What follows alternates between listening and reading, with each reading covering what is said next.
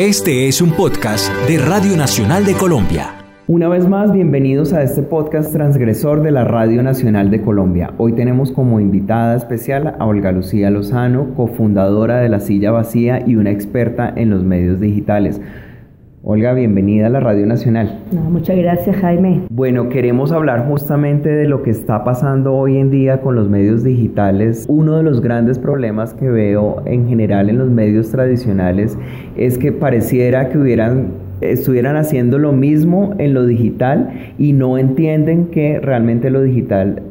tiene otro tipo de lenguaje para aproximarse a esos públicos. Mire, yo creo que hay una, yo haría una mirada como súper general y diría que hubo como un resplandor, ¿no? Y una explosión de medios nuevos de nativamente digitales periodísticos en los últimos años. Pero cuando uno mira y cierne, digamos, este proceso y lo mira con frialdad, se da cuenta que muchos de esos medios ya desaparecieron, otros se han debilitado y muy pocos, digamos, han logrado realmente tener un impacto o en las audiencias o llegar con ese mensaje más allá, digamos, y tener realmente como cumplir una misión más fuerte dentro de cada país de donde nacieron. Y yo creo que tiene que ver eh, un poco con eh, un aspecto central que yo siempre digo y es que la gente quiere reinventarse el mundo sin acabar lo que estaba hecho. Entonces ustedes ven medios donde todavía entonces hay una, alguien que dirige, tres personas peleándose de 10 años para llegar a ser editor, aunque no sean editores, sino tener esa estructura de tener el editor, de tener unos periodistas abajo, una gente que controla y demás.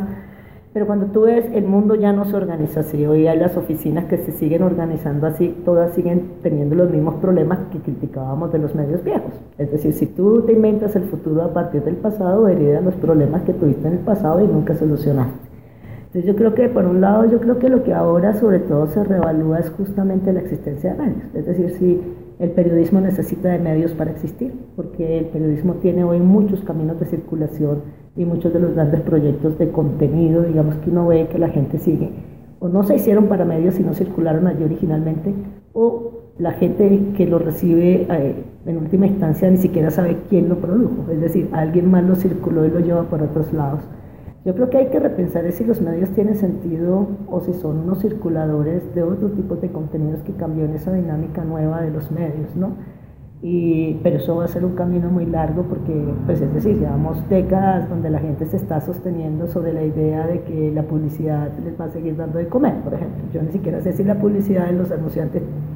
necesitan pasar por un medio para que circule contenidos que ellos ya circulan solos de otras maneras. Entonces, voy a insistir un poco en que el tema central del periodismo y de los medios en Internet es el tema central, yo creo que del mundo y de este momento exacto del mundo y es que nos toca inventarnos de cero algo y realmente no podemos soltar el pasado para inventar de cero. Creemos que si mantenemos esa estructura y le ponemos cinco parches y hacemos tres notas con diseño o copiamos eh, modelos exitosos de redes sociales, de boletines y no sé qué, eh, vamos a llegar más allá. Pero en realidad no hay ni siquiera un análisis ni conocimiento de la dinámica misma de qué hace la gente en las redes, cómo se comunica hoy la gente y qué hace la gente realmente con los mensajes que tiene. Yo creo que si tú le preguntas a un periodista a dónde fue a parar el contenido que hizo en enésima, digamos, eh, circulación o acción de compartir de un usuario, no tienen ni idea. Porque a los periodistas nunca les interesó tampoco. A los periodistas les interesaba su nota publicar en el periódico, aunque luego ese periódico, como decía el otro día un director de, de un medio en un taller mío, fuera para limpiar los vidrios o envolver la carne. O sea, al final la gente creía que el hecho en sí mismo era publicar y todavía muchos periodistas tienen este ego de creer que la misión se completa cuando publican cosas. Y yo creo que eso en periodismo es apenas el inicio de la tarea. Sí, a mí también me parece que el tema de las audiencias o de los públicos eh, es complejo, yo no creo que, pasa con todas las industrias culturales, con el periodismo, hay un desconocimiento de lo que quiere la gente, de cómo aproximarse a esos públicos, le pasa al cine, le pasa muchas veces a la televisión, le pasa, digamos, también obviamente a, a, los medios, eh, a, la, al periodismo, le pasa a la publicidad. Em, sin embargo, bueno, tú has trabajado mucho justamente en ver cómo, cómo emplear esos medios digitales y uno de esos ejemplos es claramente la silla vacía que yo creo que ha sido uno de los, de, los medios en América Latina más innovadores, sino es que en el mundo que realmente hay una aproximación diferente al contenido y al público. Hay una, hay, hay, tratan además de crear unas relaciones también entre, entre ese público que entraban a la silla vacía. Ustedes también tuvieron un proyecto muy bonito que ganó en la Fundación del Nuevo Periodismo Latinoamericano, que fue Proyecto Rosa. Que me gustaría que nos hablaras un poco de tu trabajo en la silla vacía y del Proyecto Rosa. Sí, mire, cuando nosotros nos juntamos con Juanita, o sea, la silla vacía Juana tenía desde siempre, digamos, desde que yo la conocí, la idea de crear un medio independiente. En ese momento ya no estaba pensando en Internet, aunque yo ya había hecho Internet desde finales, digamos, del 99, y había arrancado en el 2000 con un proyecto que se llamaba Calle 22 y estaba investigando y había escrito ya para Radio Nerd los manuales. Juana tenía como la idea de crear un medio impreso independiente y eso cambió, digamos, eh, ella tiene esta virtud, digamos, Juana, de que cambia, o sea, como que entiende las dinámicas del mundo y no le cuesta tanto cambiar como a otra gente, digamos, que ha estado inserta en procesos tradicionales exclusivamente. Entonces la silla surge un poco con la idea de ser un laboratorio de experimentación, que fue lo que yo le dije, pues si yo me iba con ella a trabajar, en realidad porque yo no soy experta, no era experta en temas de poder, que había cubierto eventualmente algunas de esas fuentes, eh, pues evidentemente tenía que ser un laboratorio creativo. Y un poco lo que yo hacía en la silla vacía era trabajar mucho en ese laboratorio creativo de pensar, ¿no? Era la editora creativa, el resto del equipo era básicamente periodístico y fotográfico eh, y mi trabajo un poco era pensar eh, toda esta serie de proyectos y soluciones, ¿no? De ahí nacen, digamos, una idea mía sobre la, intención de visibilizar la, la, lucha de líderes para que no los maten, nace el proyecto Rosa, pero ahí me asocio con Marcela Peláez en la idea y lo hacemos con Andrés Bermúdez, que era el periodista de la silla que cubría ese tema, estuvo vinculada solamente al principio Camilo Osorio en la primer perfil de Rosa y ya pero digamos que a mí de lo que hacía en la silla yo creo que había una, una, búsqueda constante y permanente de lo mismo y es una cosa que yo creo y es que yo creo que el poder no lo construyen los poderosos sino la gente. Yo sigo creyendo en eso aunque no tengo, digamos, no es la misma mirada que tiene la silla, digamos, pero eso era lo que le hacía interesante, que Juana y yo no tenemos que pensar lo mismo en todo, sino que podíamos construir desde ahí cosas distintas.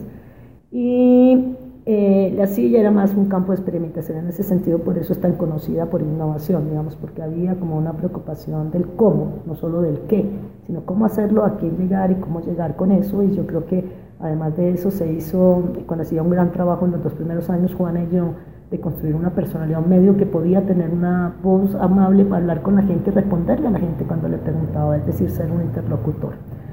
de lo que más me gusta a mí de lo que hice en la silla, pues estaba este, pero yo creo que el gran proyecto que resume todo eso fue el proyecto que dejé hecho antes de irme, que ha tenido variaciones con respecto a lo que esto que es la silla llena. Yo creo que la silla llena resume eso que yo creo que el periodismo que debe ser una plataforma de voces, de las voces más variadas posibles donde los periodistas son solo una voz más entre esas voces. Entonces, cuando yo creé la silla llena, la idea era que eso fuera un híbrido realmente con la silla vacía, es decir, que no estuvieran separadas, que iban a nacer un poco así, pero que luego se iban a juntar, porque lo que la gente proveía en estas redes, que era de gente especializada y de temas que no tenían que ser las fuentes que siempre salen en todo lado, pues la idea es que pues eso pudiese tener una conversación con lo que producían los periodistas y que la gente sacara su conclusión, digamos, y que eso no estuviera mediado por el trabajo académico y que una red de innovación realmente fuera de gente que inventa cosas, sino de gente que está pensando que era alguien disruptivo en una empresa. Digamos, era una cosa mucho más pensada hacia eso, que la gente que hablara de paso, que hablara de esto, no necesariamente fuera la misma, sino que tuviera realmente un espacio y que su conocimiento fuera tan valioso como el conocimiento de los periodistas, porque esta era una red para gente con conocimiento argumentado, unas redes cerradas donde la gente tenía que pasar por un proceso de selección para que otros miembros de la red lo recibieran y demás. Y yo siempre me imaginé eso como un proyecto que no pasaba por el equipo periodístico, ¿no? sino que el equipo periodístico era una red entre todas esas siete redes. Hoy no funciona así, la sigue teniendo esa estructura de los periodistas que están de un lado, la otra gente que está de otro y que se ve claramente que la interacción se da de manera muy separada y muy fragmentada.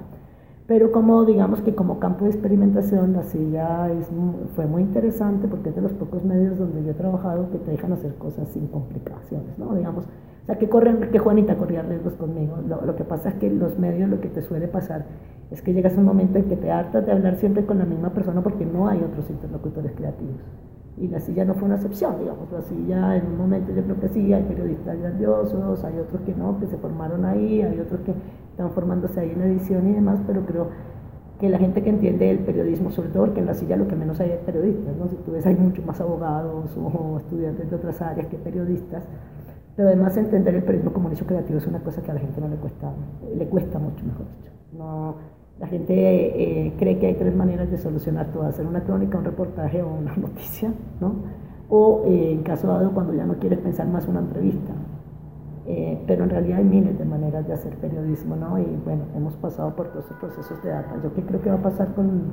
con los medios? Mira, yo creo que a los medios lo que les ha pasado es que en este afán de seguir, de seguir, ¿no? Los medios siempre persiguen algo. Entonces, así como al principio todos los medios copiaban de Guardian,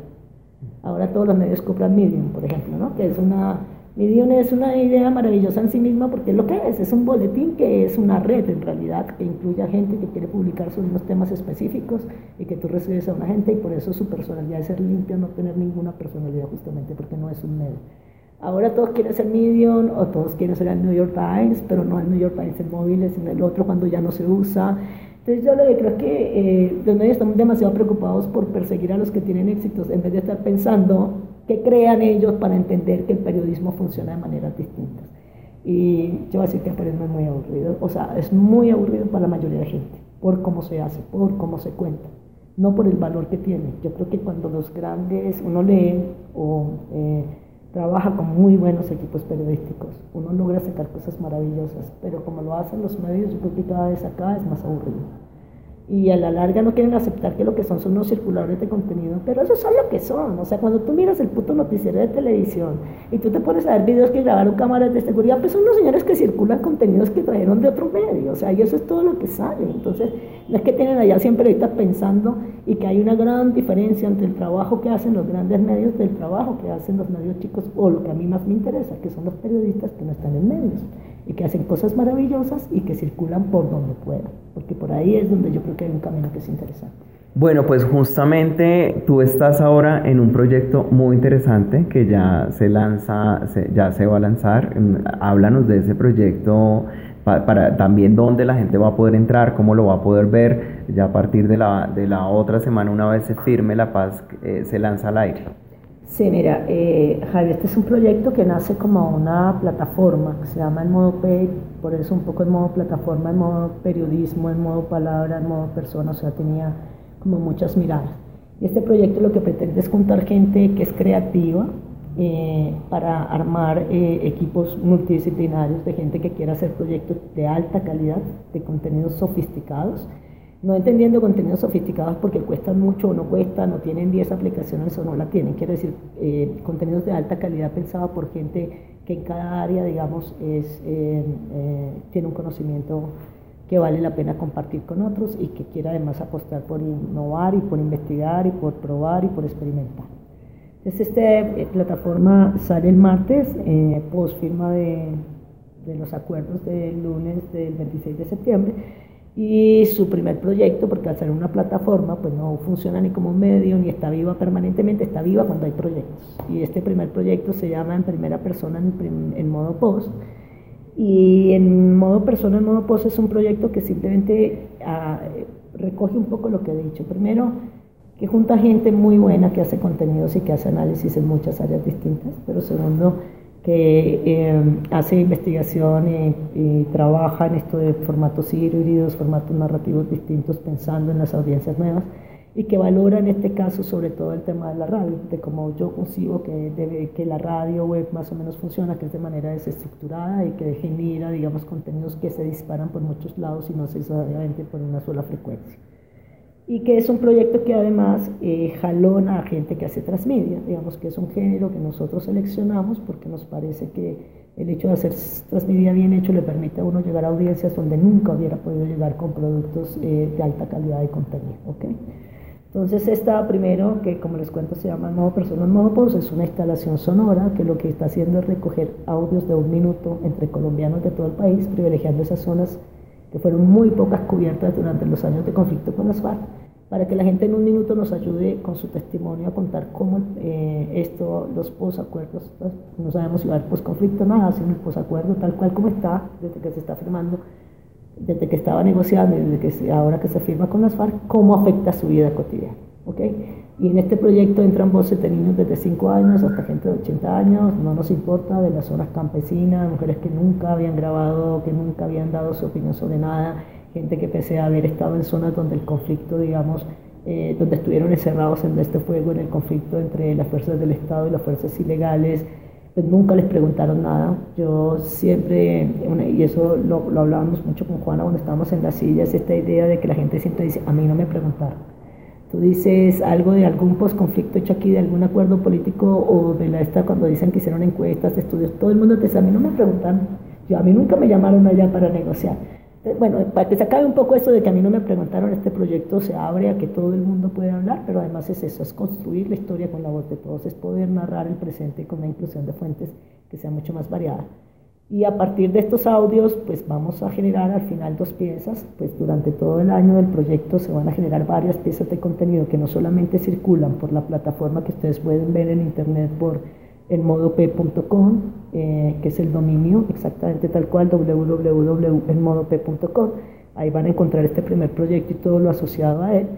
Eh, pero obviamente que durante todo el año este proyecto tiene piezas que se van a circular en espacios offline, tiene piezas para emisoras de radio, queremos poner piezas en las visitaxis. Es decir, es un proyecto mucho más grande para tratar de llegar al país, pero también tratar de incluir todas las voces. Y lo más bonito es que al final la idea es que termine siendo, porque estamos montando, cuando entren a la plataforma se van a dar cuenta que cada audio en realidad eh, le estamos asignando una categoría musical dentro de una escala eh, musical con los sentimientos. Yo sé que suena bastante abstracto cuando lo vean y lean la información, no van a entender mejor, pero la idea es que al final vamos a tratar de componer una pieza que puede ser bien una ópera periodística donde la lírica son las voces de todos los colombianos, a los que antes no les preguntaron, que nosotros sí les preguntamos. Bueno, pues todos invitados a entrar a esta nueva plataforma, Olga Lucía Lozano, yo creo que va a tener mucho impacto, es bastante innovadora Esperemos que le vaya muy bien. Invitamos a toda la audiencia de la Radio Nacional de Colombia a que, a que entren a esta página que la van a, poder encontrar después del qué fecha? el martes 27 ya la pueden ver al aire. Nuevamente la dirección web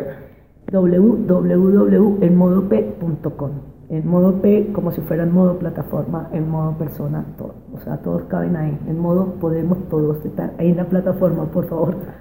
Bueno, pues Olga, muchísimas gracias por haber estado en la Radio Nacional de Colombia y a ustedes, mis queridos oyentes, los espero en el próximo podcast.